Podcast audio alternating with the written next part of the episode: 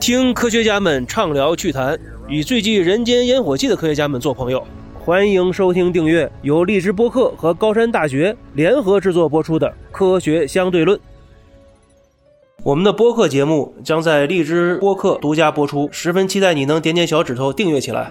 在生命科学来看啊，现在马上就要迎来第三次生命科学革命。嗯就是向交叉学科和这个生物定量去方面去发展。比如刚才您说了，其实我们因为生物学嘛，以前都是这个这个定性的，我们能够观察，然后我们靠统计学，我们知道它大致是什么样子。但是我们不存在一个数学表达方式，嗯是非常精简或者是非常明确的，就像 E 等于 mc 方。这个通过这个相对论，我们可以预测黑洞，我们可以预测这个引力波。哎，果不其然，后来就发现了。对可是生物学不存在这一个，因为它是一个机器交叉的一个学科。那么你看最近有一些这个，比如说在 AI 上的一个巨大的一个突破，就是这个 AlphaFold 把这个蛋白质给它进行编译出来了，而且这个正确率还达到百分之九十七、九十八。对，这个在某种情况下，实际上就是用数学的方法去定义了生命。那如果我们设想这个再进一步的话，科学真的是可以再向前走几步，真正的定义了这个生命的话，那么反过来，其实我们可能对生命的一个理解，或者对一个人的一个理解，完全都颠覆掉我们所存在的意义各方面。呃，它实际上是我认为科学呢，它是，呃，它所定义的所谓生命呢，它仍然要依赖于目前我们对生命的基本理解，它是没办法凭空定义一个生命出来，它很可能只是放大了生命的某些方面。一定的时代，人们对生命的理解，它是有一定的偏向的。比如说，我们以前理解的生命是可以有这个自主的这个发育、自主之生长能力的东西，那这一部分它可能是比较突出的。又过了一段时间，我们认为生命的本质是可以，呃，通过和外部交换能量和物质来保持一个低伤发展，对生命以哎，负伤为生，哎呃，以负伤发展，通过那个交换物质和能量，嗯，那你可能会觉得，哎，这部分是它的本质。那进一步，你说那个智能的本质是是能够进行图灵测试，对。啊，通过一种那个对话的方式可以来进行应对。但是这个呢，对生命的揭示仍然是很局部和片面的。是。所以科学所定义出来的那些它明确的生命的部分呢，它只是一定历史时期内它所发现的部分。那生命远远可以超出这些东西，而这些东西呢，我认为科学是不能穷尽的，呃，不能穷尽这些东西。呃，一定时期它所开掘的部分呢，它只是使生命的，我觉得是生命的那种控制、制造，甚至是嗯成为可能的东西。就是说，今天的科学呢，可以在某种程度上来呃参与生命的发育，呃，因为它进入了分子层面，对，呃，在 DNA 层面上，他已经知道很多东西，所以呢，这就是今天我们比较流行的所谓生命的定义。对，这部分定义是基于 DNA。对刚才我讲了很多生命的定义啊，比方说新陈代谢对，啊，比方说这个自组织对，啊，比方说这个呃环境应对。今天就是 DNA，是，是吧？你那个 DNA 能够保持稳定，呃，复制，那就是生命力的能力。但是，其实我认为这种对生命的理解，他还是没有真正的切入生命的东西。还是我们好像管中窥豹，从不同的哎馆看到的不同的这个报斑。嗯你你比如说，我们现在抛开科学问什么是生命，那我们回答可以是千奇百怪。，对的，嗯，比如说活着，生命就活着嘛，是活着就是 吃饭，吃吃饭，对，哎，嗯，或者吃喝拉撒睡。还有人觉得活着是什么意思？活着是一种感觉，活着就是遭罪。哎，活着活着遭罪，是是一种感觉。如果 我那个 feeling 没有了，我那我就觉得没有活着了。嗯你问艺术家什么叫活着，那回答是很多的。嗯，所有这些回答，呃，科学家不是听不懂，就是认为没有意义。你注意这个说法啊，嗯那这就很奇怪了。千百万人活着的人，关于活着的这个说法，嗯，科学家认为没有意义，一家之言，在我这儿我是不理睬的。那如果他不理睬这些关于活生生的生命所发出的关于生命的这个活生生的这样一些言论的话，那我们怎么能说科学穷尽了对生命这个理解呢？所以我是始终认为呢，科学现代科学和技术了，它关于生命的很多呃这种做法呢，它是值得关注的。但是我绝不认为它代表的它穷尽了这种说法，甚至我也不认为他真是抓住了某些呃是真谛那样的东西。呃，相反，如果有人试图利用现代科学和技术这样的一种呃能力来对生命做有点过分的事情的话，我认为这是危险的。对，现在基因编辑啊等等，好像是在这个红线上来进行跳舞和这个。对对对，红线的基因编辑这个玩法，当然现在是呃国际这个生命科学界都有共识的。对，嗯也就是说，科学家这就说说回科学家，科学家实际上就是人，嗯科学家自己就是人，嗯所以科学家很容易就是说你把他讲科技伦理，他是最先懂的。嗯那嗯其他人还不清楚的情况下，那有良心的科学家，那些有呃情怀的科学家，他就会率先提出这些问题，然后就说服别的科学家，结果呢，科学家共同体达成共识，防止这个科学被滥用，然后呢，包括这个基因编辑啊，有红线。但是在人群里面，刚才说了，总有想冒险的人，有这个呃投机的人，对，有这个啊，所以我们去年还是前年那个深圳那个呃南方科技大哎，这个贺建奎对，就悍然做了一个很糟糕的事情嗯啊。那但是呢，他最最先谴责他们的是科学家，老百姓还不知道怎么回事儿。对，老百姓没搞不清丈二和尚摸不着头脑，科学家马上知道他的危害性。甚至那个媒体当时还准备庆祝呢，觉得你这个又做了一件为国争光的事儿。是重大科技成果，啊，对呀、弥弥补了科技空白。对，但是这就说明什么呢？嗯，一方面我们要警惕，就是说对科学的不恰当的那些滥用啊和这个不恰当的这个放大的一部分。另外一方面，我们觉得还是科学家还是可靠的。换个另外一个角度来去看这个问题的话，是不是我们现在当代，因为咱们现在非常崇尚科学，总是认为我们中国的落后可能是跟科学落后相关的，是吧？嗯，那如果我们过度的夸大科学或者关注科学的话，是不是也是一种错误？呃，中国还到不了这个程度。中国普遍老百姓整个的这对科学还是不理解的。他即使认为，呃，要科学家说了算，他其实是，呃，是搞不清楚。嗯说你们弄吧。呃，我觉得在中国呢，就是说他是非常这个事儿是分寸很难把握。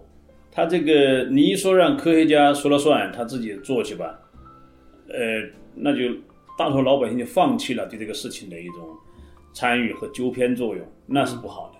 嗯，监督权也呃，拿监你没有监督，而且你不是光监督啊，就是说你放弃了关于那些生命的意义啊、生活的价值这些基本问题的一个发言权了嘛。嗯。嗯，那这事儿你不能让科学家说了算。嗯。但是呢，另外一方面呢，就是说中国是一个科学很贫弱的国家，嗯。这因为它是外来的东西嘛，嗯。所以中国社会整个中国文化对科学有很多误解啊，这种不理解。所以呢，就是说你还不能说。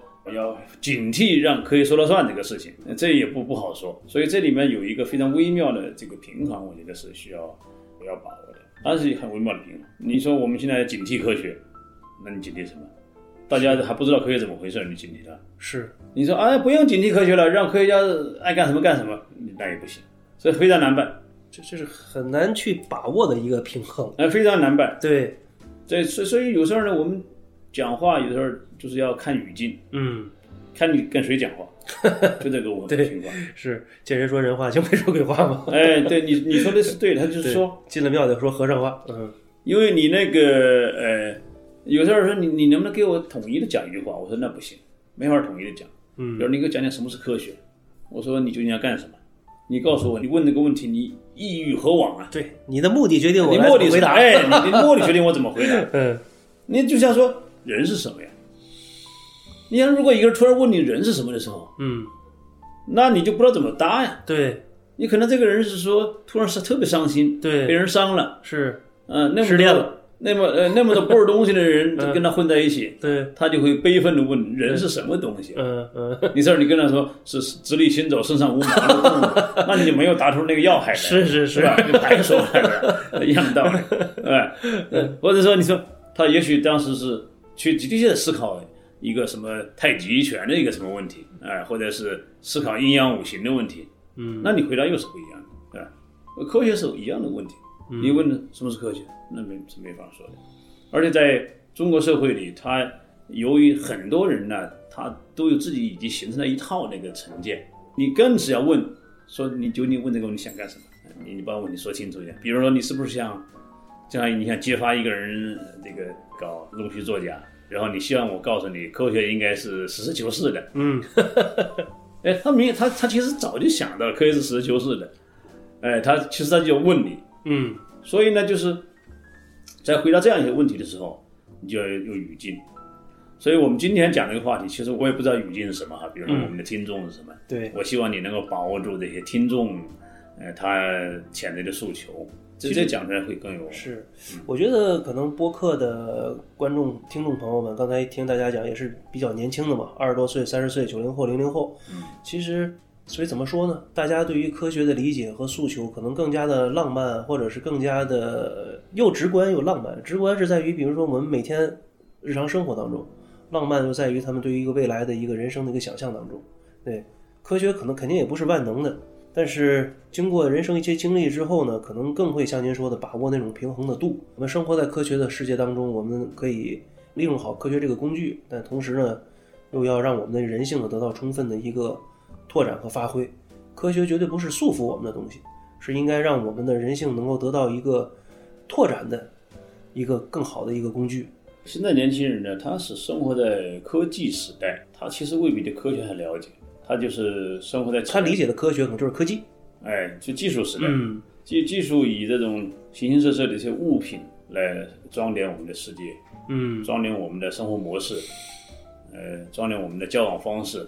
所以我觉得他们所谓科学的理解，其实它是对科技的理解。而我我觉得是中国社会呢，它缺乏一种这个科学文化，也缺乏科技文化。嗯呃，也就是说呢，我们没有办法把我们中国人熟悉的那一套，什么唐诗宋词啊、琴棋书画呀，嗯，套在科学身上很难。跟它没有法接轨。嗯所以我们中国人其实对这个科学的这个理解呢，呃，就是说它的文化复议作用呢是比较弱的。西方人呢，他是很自然的就连起来的，他那些人就是他们的人，呃，他们这个什么浮士德也好，还是什么，呃，他各种各样的形象哈，弗兰肯斯坦也好，对浮士德也好，那他们都在这个文化里面早就有一些这种形象，对科学的立在那儿了，是对吧？科学怪人啊，哎，所以你看西方很有意思，西方那个科幻里面反科学的多，他以科幻的方式啊，老是预言一个预言的方式啊，嗯，就是来揭示科学可能产生的恶劣的后果，是的，对吧？其实赛博朋克就是这样子的嘛。哎，对。对，但是我们中国文化就很奇怪，他从那个以前的那个呃小灵通漫游未来世也好，嗯还是珊瑚岛上的死光，嗯那嗯我们那个时候的那些科幻的电影，它基本上是对科学满怀热情的，讴歌啊，是不是基督教的内核本身是悲悯的，跟这个有相关？他所以说对于就是世界的最后一个本源呢，他看待可能是相对来讲比较悲悯、悲观的。在西方呢，它因为科学和这个文学艺术之间呢，它是一直有张力的。你从十八世纪开始，一方面启蒙运动是可以很很热火朝天的理性主义，另外有一波人像卢梭呀，什么这个歌德呀，啊谢林啊这些人，他就是反科学的。嗯你像那个歌德，德国大文豪哈，歌德瞧不起牛顿。嗯歌德有一句话就是“生命之树常绿，而理论是灰色的”，那是挤着牛顿的。哎，你牛顿一辈子连婚都没结一个，没碰女人，你 你对又回到这个，你对生命怎么可能理解？对 对对，如果论那个当时的这个人生的话，那确实歌德可能更精彩一些，是吧？所以歌德，歌德代表这帮浪漫主义思想家，嗯他就是形成了一种对科学的一种反科学的这样一种文化类型。嗯他在欧洲一直有后代，所以才出现好莱坞电影里面，你看到反科学的片子很多。对，你看科学家在好莱坞电影里面，好人不太多啊，嗯嗯都是一些脑子聪明，当然呢，他妈的性格古怪，是是要，不然就是人性大大的败坏，对老想那个那个毁灭世界哎毁灭世界，来来试一试一把那种。对对对，但是你看中国就不一样，中国你那个，那你不许反科学，嗯你反科学那属于政治上不正确。对 对，哎，所以我们那个科学家都是呃爱国啊，给人类谋福利啊鞠躬尽瘁了，哎，鞠躬尽瘁啊！过年不回家吃饭，对？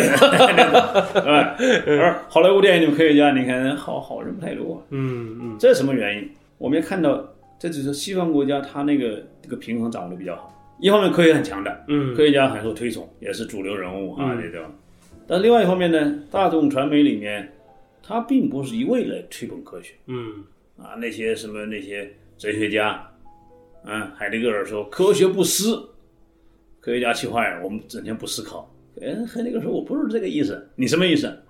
他说你们就是比较忙，你们不思考，还是那意思，还是说这人家不思考，啊，哲学家都这么讲，嗯，大哲学家这么讲，文学作品里面涉及科学的部分，其实都带有这种警惕、这个反思的成分，更不要说基督教会，它本来就是一个跟科学相互别着的，嗯嗯，不会让你做大的。那我们这儿不一样，我们这儿没有这个，没有这些张力。其实这是个问题。嗯，当然，我想呢，这个东西随着我们中国自己整个公众科学水平的提高啊，它的张力会出现。而且最早突破的就是你喜欢的科幻部分，我认为。对，嗯，科幻里面呢，过去是不允许你有反思的成分，现在是可以的啊。包括以那个，呃，这个谁《三体》为代表的这个，他是有一点反思的，但是反思的不够。那实际上我看呢，最近，哎，他们有个电影叫什么来着？拍了个电影《流浪地球》啊，《流浪地球》啊，哎，《流浪地球》出来出来以后，呃，就有很多评论，嗯，哎，我不是说他电影很好，电影我也没看过，很多评论非常好，就表示什么意思？就是中国的这种均衡的这个文化力量开始在在生长，就是说有人可以开始来反省甚至批判《流浪地球》的这个它的用意，它里面有很多问题，比方说第一个问题，你为了拯救某些人，那牺牲这么多人，伦理上是不是合格？嗯哼。比方你说有一个选择嘛，嗯，这是很中国式的，很中国是中国人认为那那 集体主义啊，集体主义嘛。你看你你你这个啊，嗯，你牺牲我一个拯救全中国，是是，我很高尚，我很伟大的，嗯嗯，西方人也认为很高尚很伟大。问题是，你是不是知情同意的，对吧？如果你知情同意，那你很伟大。你说你帮我那个活体解剖了算了，为了科学的贡献，嗯，我都没问题，这么做可以啊。你不告诉我，偷偷帮我解了，对，你说也是为了人类，是另一个问题。对，也就是说。从这个《流浪地球》这一次的热播以及它的热评，嗯，哎，我是看出了，我觉得这个中国进步很大，嗯，就是我们国家就是在过去几十年内呢，有一种过去单纯的对科学的这个热爱啊，嗯，树的那个那个呃宣传或者是追求，哎，慢慢也进入了就是说对他开始有一些这个反省，对，这个反省你平时你反省不了什么，你从那科幻电影里面可以看得很清楚。科幻电影这个，甚至包括像这个对《三体》的评价，嗯，在国内也是开始有一些不同的声音。是，嗯，这个呃，首先在可能是在国外出现，他认为这个《三体》也好，还是《流浪地球》也好，它有很深刻的中国文化的那个背景。对，你看他写的是科幻，是他其实有中国文化背景。没错，但是你又觉得好像一点不违和，挺正确的。哎，对，不违和。包括《流浪地球》啊，哎，你包括那个郝景芳的《折叠北京》，对，《北京折叠》是《北京折叠》，这个其实也是。他最后也牵扯到是一个关于人群之间的平等啊这些问题。对对，所以你看到没有，这个科幻小说啊，往往它是一个社会批判的一个先锋。是的，嗯，它最敏锐，嗯，因为它一旦用科技的手段呢，它很快达到那个所需要的场景。对，嗯，你比如说你要一般的你在现实生活中，你制造一个这么尖锐的场景还不容易。是的，可是呢，你科幻就容易了。对，对吧？你不受限。你看那郝景芳那小说的想象力多。他就是人为的制造两个世界，对，三个，三个折叠分三次，哎，对呀，所以你像那这个想象力，如果不以这种方式，你是出不来的。是的，结果他以这个方式一想，哎，这个就很容易把那种阶级分化，是，甚至甚至我看，如果长久了，我如果他在写续集的话，是不是人类感知方式都发生改变？一帮人常年不见太阳，一一帮人一天到晚见太阳，对，那是不是这个？感知觉系统发生改变，是不是真善美的这个标准也发生改变？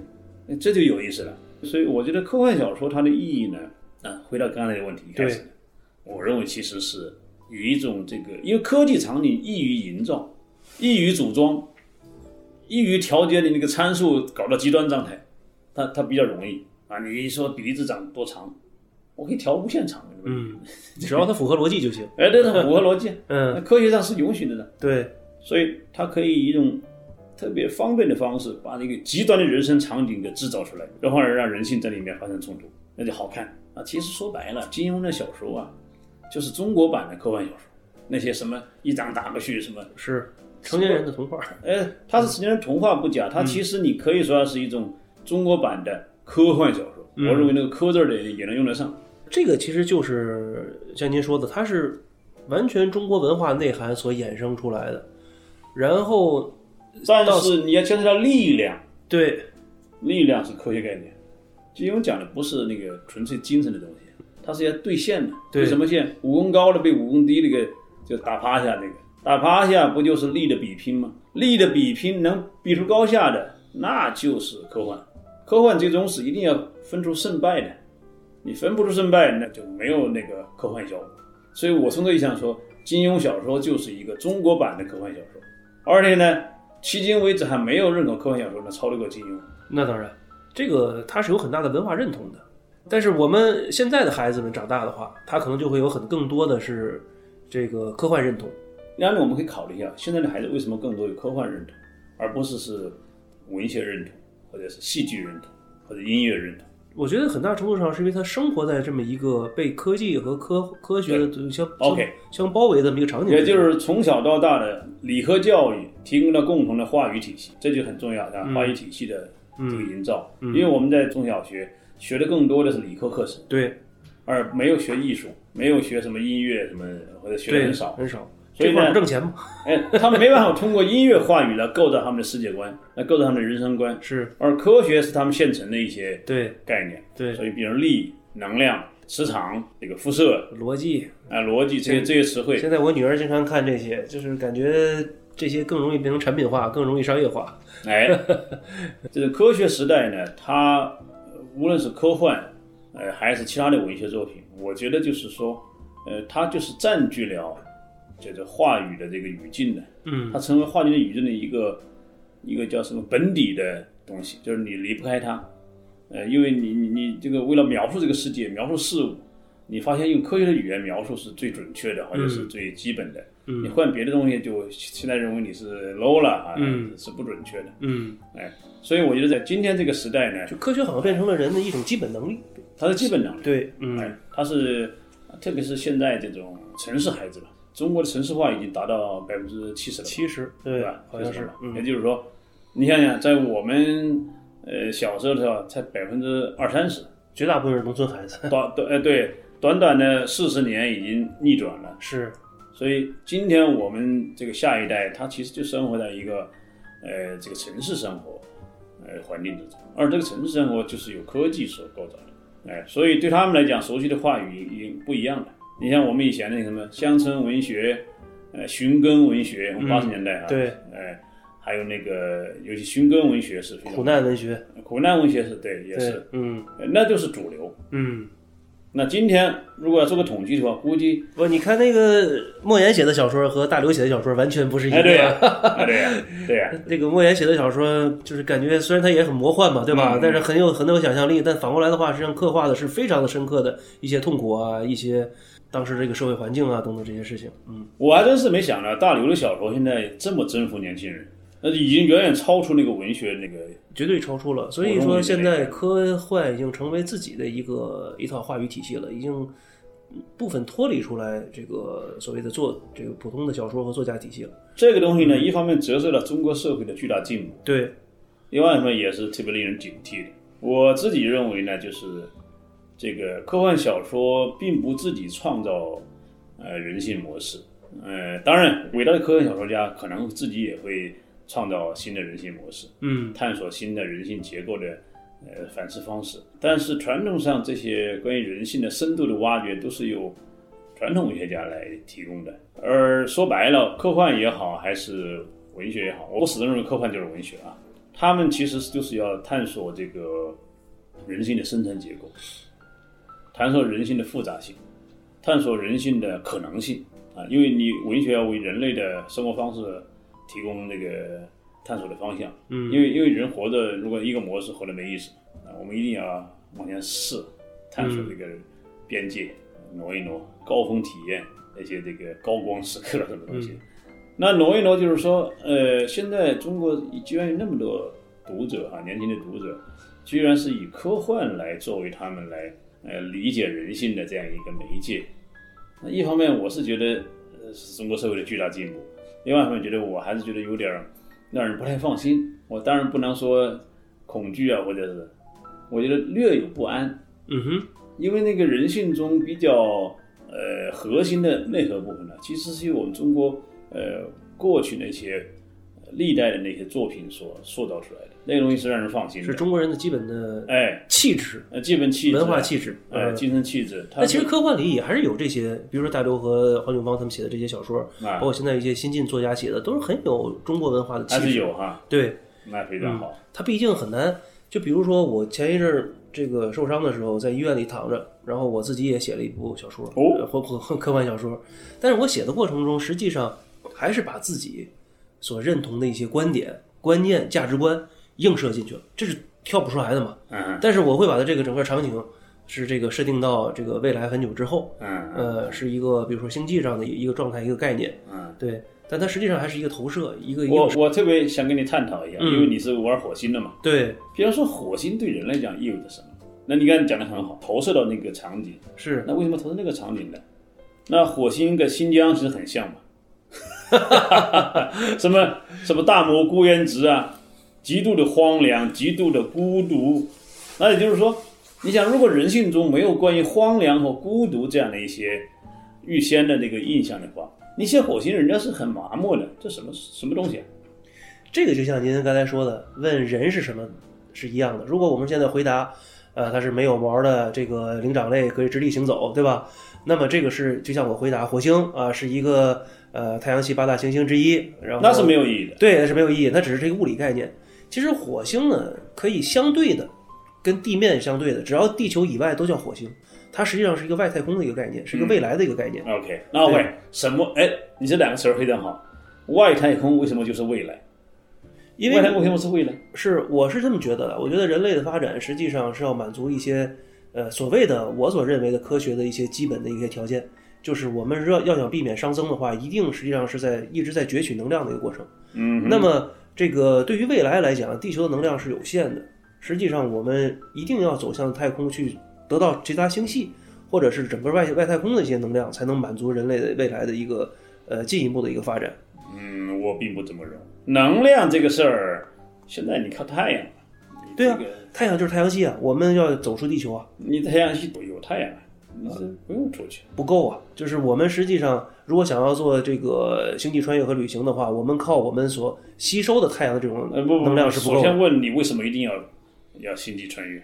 因为我们要得到更多的这个能量，而且我觉得这可能是刻在人类 DNA 里的一些东西，就是对于一个不可知和未来好奇心的一个呃，这两回事儿，我现嗯在也要区分一下。我认为这个好奇，好奇是一个好东西。